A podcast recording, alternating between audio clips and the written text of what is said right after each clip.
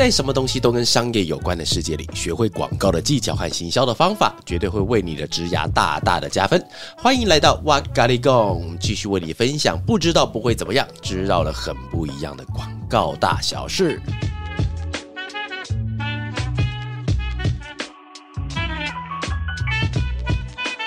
Hello，欢迎又回到哇咖喱 Go。那这个系列有你想知道的广告大小事。那如果你真的不想知道的话，那我也不知道你进来干嘛了哈。就是还有关于 娃娃在广告这条路上面的心路历程。那今天的节目就开始喽。嗨，我是韩娜。因为上两集娃娃有开了一个广告领域中的设计主题，对，那我这边就要就我广告小菜菜的角度来对娃娃发问一些问题。来说小菜菜是你是不是？对啊，我是小菜菜。小菜，哎，你知道有一个那个影星叫什么？什么什么菜菜子？好像有啊！你还你还知道这个人？有有有哦！哈哈哈哈！知道就好。我想说，是不是年纪已经大到别人都不知道了？我现在讲木村拓哉，我我认真的。那天我在跟一个我的 IG 上面的一个认识的一个朋友在聊天，然后就聊到木村拓哉之前有一个发胶的广告叫 Gatsby，就那个朋友他是很惊讶的表情告诉我说，他没有听过这首歌，也没有他也没有看过这个人在跳这个舞。我说，哒哒哒，你现在已经把木村拓哉形容成这个人了。完 全是一个时代的眼泪，你知道吗？等一下，是换我也要震惊，是跟现在的小朋友有鸿沟了吗？有点鸿沟，而且我那时候在跟他聊的时候，我有聊到一个内容，就是我那时候严重的怀疑，而且网络上面也有传言，就传言那个头不是他，你知道吗？就是那个在跳舞唱歌的人，就是严重怀疑是他有些动作应该是他，但是他太像章鱼的那个舞蹈，应该是拿别人的头身体去合到他那个头上面去的。那个时候就有这种技术了。那个时候我不知道你们看过一部。部电影叫《小姐好白》啊，它里面其实就有大量用到这个技术，但是这两个的先后顺序我没有办法完全保证它有用到这个技术了，因为他那个舞蹈太厉害了。哇塞！那因为我们刚刚有聊到时代的鸿沟，这让我就想到 现在的广告设计啊，因为它是会趋势会一直一直改变的。那就有想到你有分享平面稿的经典系列，它里面很详尽的拆解这些平面稿的逻辑呀，跟它的脉络还有巧思。那像这类型是用图像设计，就富含很预言的设计方式，在现在是。有点不太一样的转变。OK，刚刚那个那么多文言文的题目，你可以念的那么顺，也是蛮厉害的。好啦，就是刚才在韩有讲到那个部分哈，他是说到，就是因为我自己在我的 IG 娃娃 in AD 里面哈，在 IG 里面我在线动的时候会时常开发一些自己喜欢做的一些系列。然后在前一阵子，我很执着于开一个系列，叫做经典广告系列。那因为我之前有在那个节目上，然后在其他地方也有介绍过一本我很喜欢的一个广告书，叫 R Archive。我很喜欢它里面那本那本书哦，就是我觉得它是直接引导的我为什么要做这个系列的原因。简单介绍一下那一本书里面，它其实就薄薄的，跟那种《金周刊》或是一周刊比，它稍微再多一点点的那个篇幅而已。它里面是双月刊，每两个月会把一些很屌的一些平面稿加进去，全世界搜集哦，所以会在里面的广告基本上是可以上新闻的，因为真的很厉害，篇幅非常的有限。然后我当时在第一次吧，我记得很像是刚工作前几年。看到那一本书，我真是惊为天人。当时我在刚开始工作的时候，我们对于其他国家的广告知识来源不多。现在很幸福啦，现在你去 IG 或 YouTube 上，你可以看到谁广告裁判有没有？可以看到很多人他们会把其他国家的，我记得那时候还有专门引渡泰国广告的，叫什么清迈巷。然后还有我记得还有专门引渡日本，诶，为什么引渡这个词？专门找一些其他国家进来做广告的。所以其实现在大家有很多的管道可以看到很多的广。告，尤其是外国很厉害的，但是在当时我那个年代没有，我当时那个年代交女朋友还是要写信的？很浪漫呢，很累，好不好？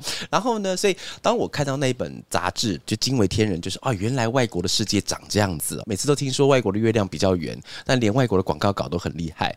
从那个时候开始，我就。很喜欢广告给人家的一种感觉，所以给人家的感觉就是可以看到那个品牌的精神，还有做的人他的脸脸孔，还有他怎么去琢磨那个东西，你都可以看得到一张平面稿，你可以看得出来，它是一种很很扎实的一种广告感。我这么去形容它的好了，就是所以从那个时候开始，我很喜欢这件事情。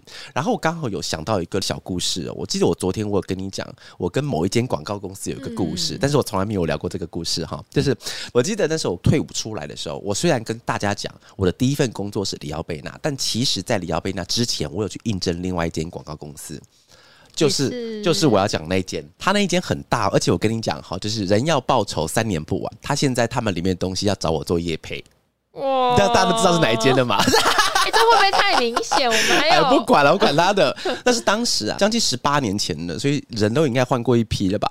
然后呢，当时我进去，我是拿着我在当兵前的那个系列的作品，结果都全部都带过去。然后到了现场之后，我是我还记得我是晚上大概七八点的时候去跟他们的创意总监去面试，然后我就把那个作品带进去，就走到他的办公室，把作品给他看了之后，他看看看以后，他沉默了，他就让我说：“那婉婉，可以先不要讲，没有关系。”然后呢，他说，在他心中广告是长这样的，他就给我看一张稿子，我印象很深刻。那张稿子我记到现在，品牌是艾迪达还是 Nike？我忘记某一张鞋子的广告还是 Converse 的。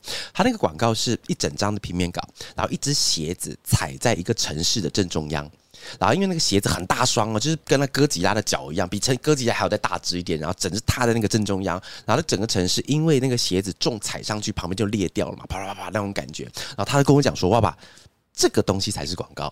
因为我当时我的作品多半都是互动的，我是做网络广告的嘛，所以里面一定都是网页烘焙机。你知道什么是烘焙机吗？我知道，我知道。啊，烘焙机以前叫烘焙机，烘焙机好烂了，好好有古老的感觉，天哪！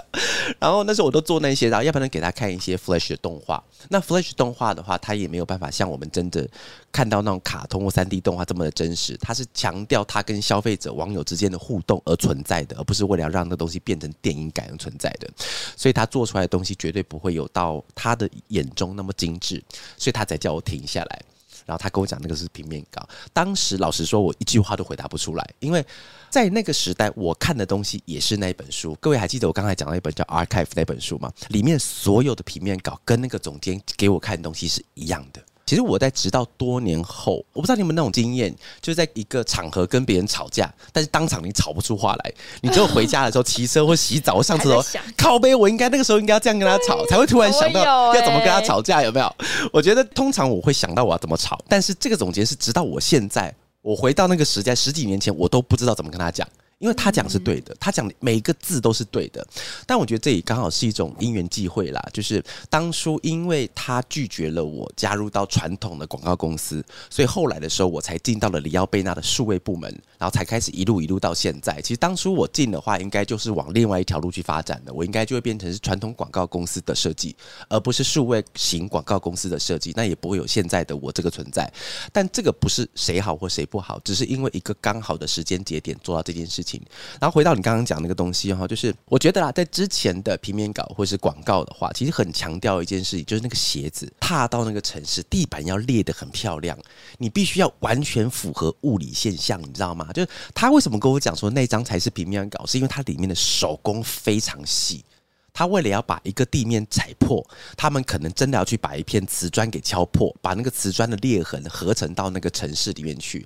然后因为城市它凹陷下去，旁边的一些车子或人都会弹飞起来嘛，所以它每一个每一个物件都要一个一个往上放，所以才会有人讲说，啊，以前的广告是你可以花一个月的时间去画一张稿子，你就是把它雕到好，因为当你做完了以后，全世界每一个平台都要去使用。以前的话，我们就可以把它叫做以图说话。一张图，你要把全世界东西给搞定才对，因为你要上平面稿，你要上杂志，你要上公车稿，所有东西都是靠那个东西。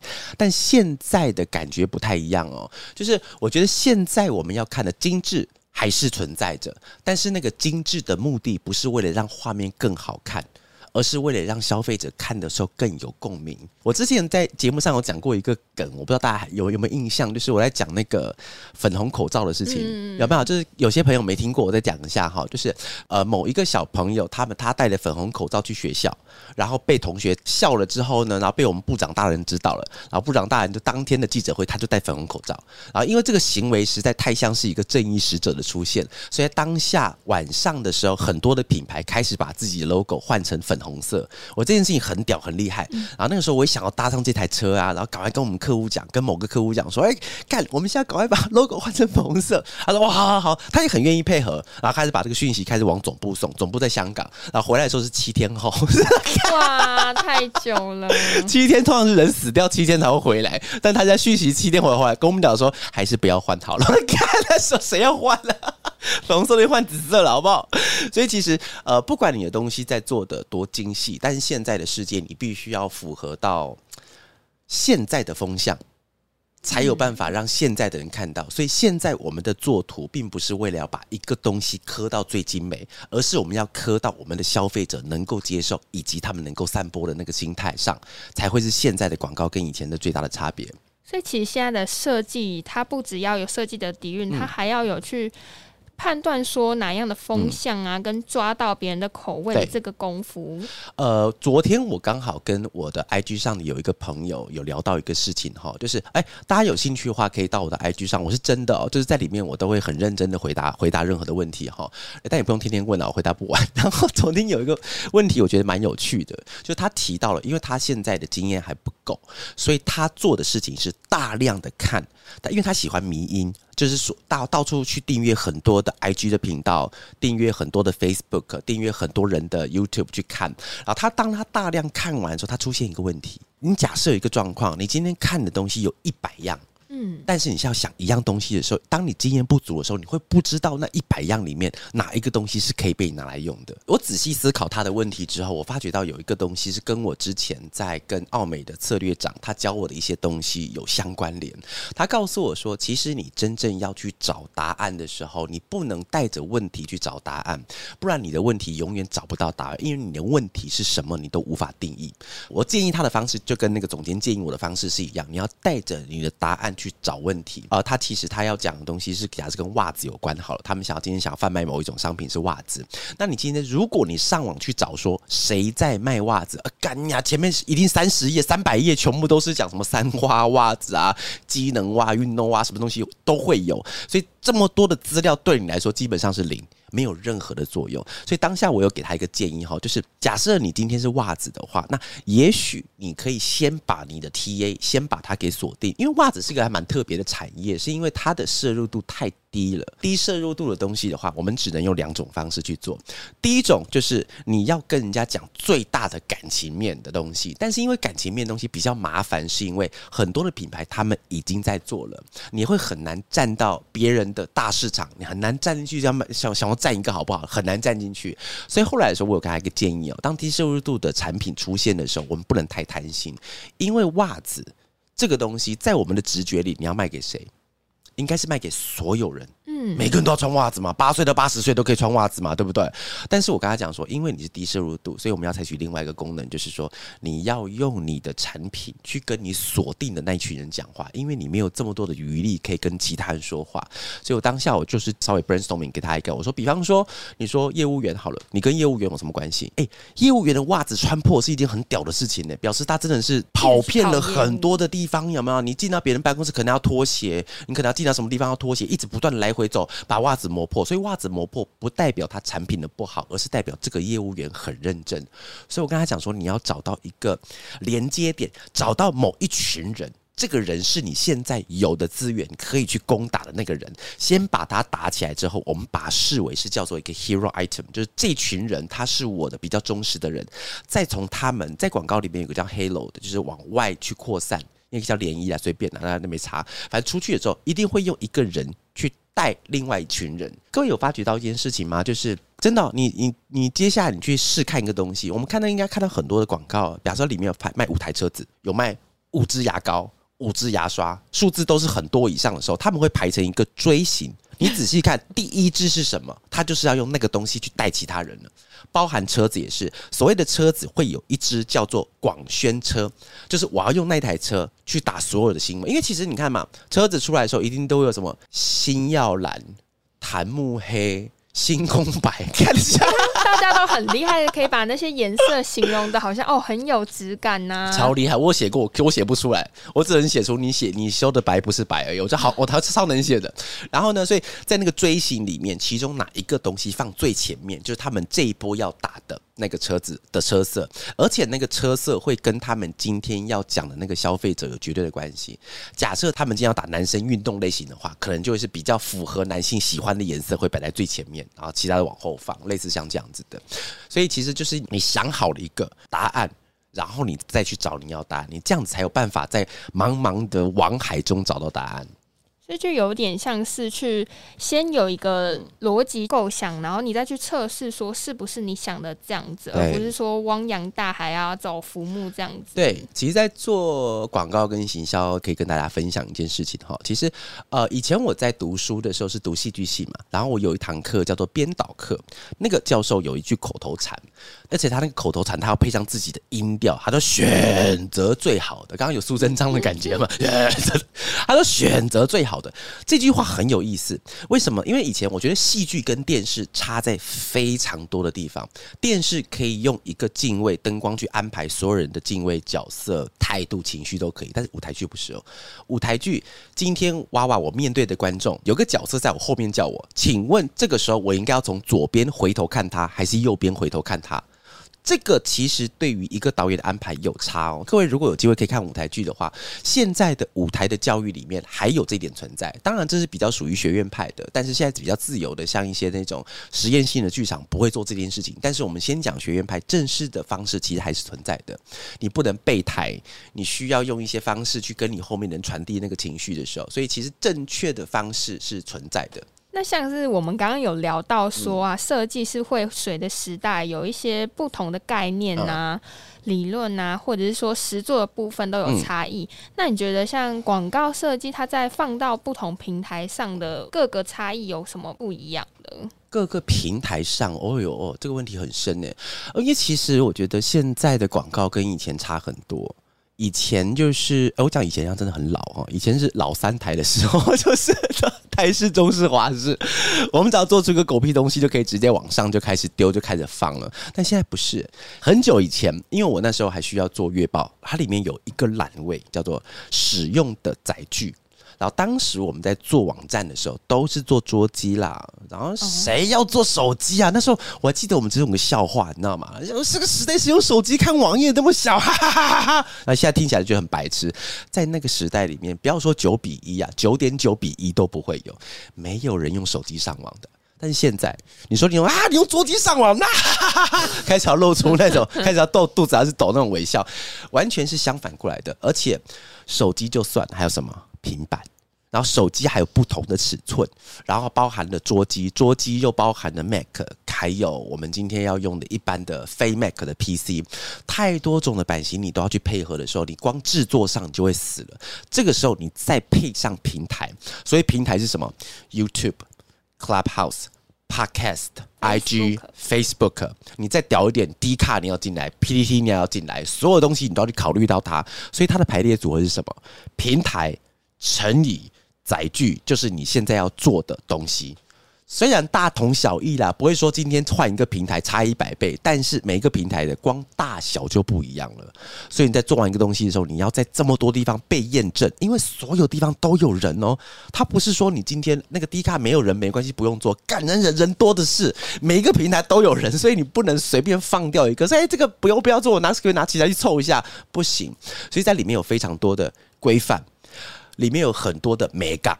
之前会有朋友跟我讲说：“哇，我们就做设计的，就做完了以后，就是一直不断的重新 resize。resize 要跟科普一下，resize 就是 R E S I Z E，就是把一个尺寸重新变成另外一种尺寸，去符合另外一件事情。就是从桌机 resize 到手机，是这个这个字是这样使用的。他跟我讲：哎，我们做设计干嘛要干嘛要做那种东西？我就是要把我的那个精气神在一张稿子把它做完。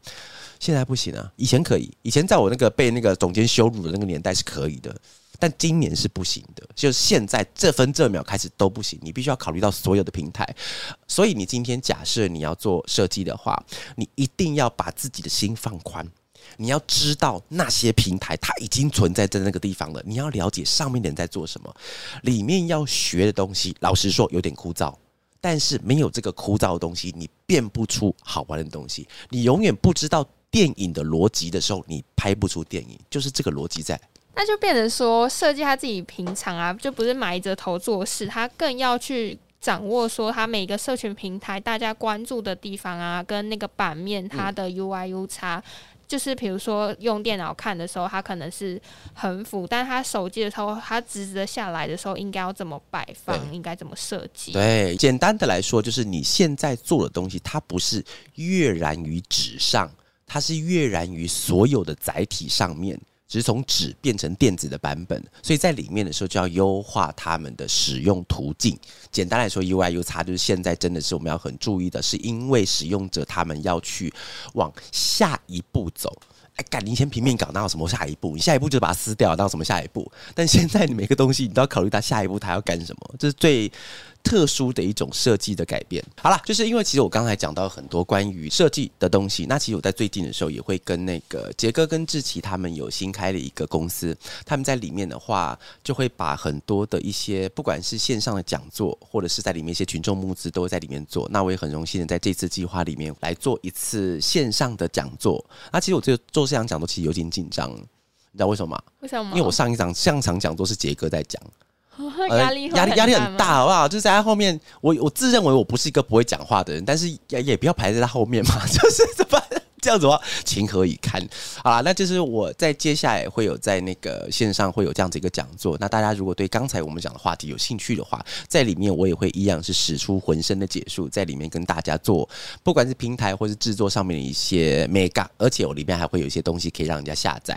好，那就在我们希望大家都可以找到自己做设计、做广告、做生意的一些秘籍的时候，我们大家一起继续热血下去。哇咖喱贡，拜拜。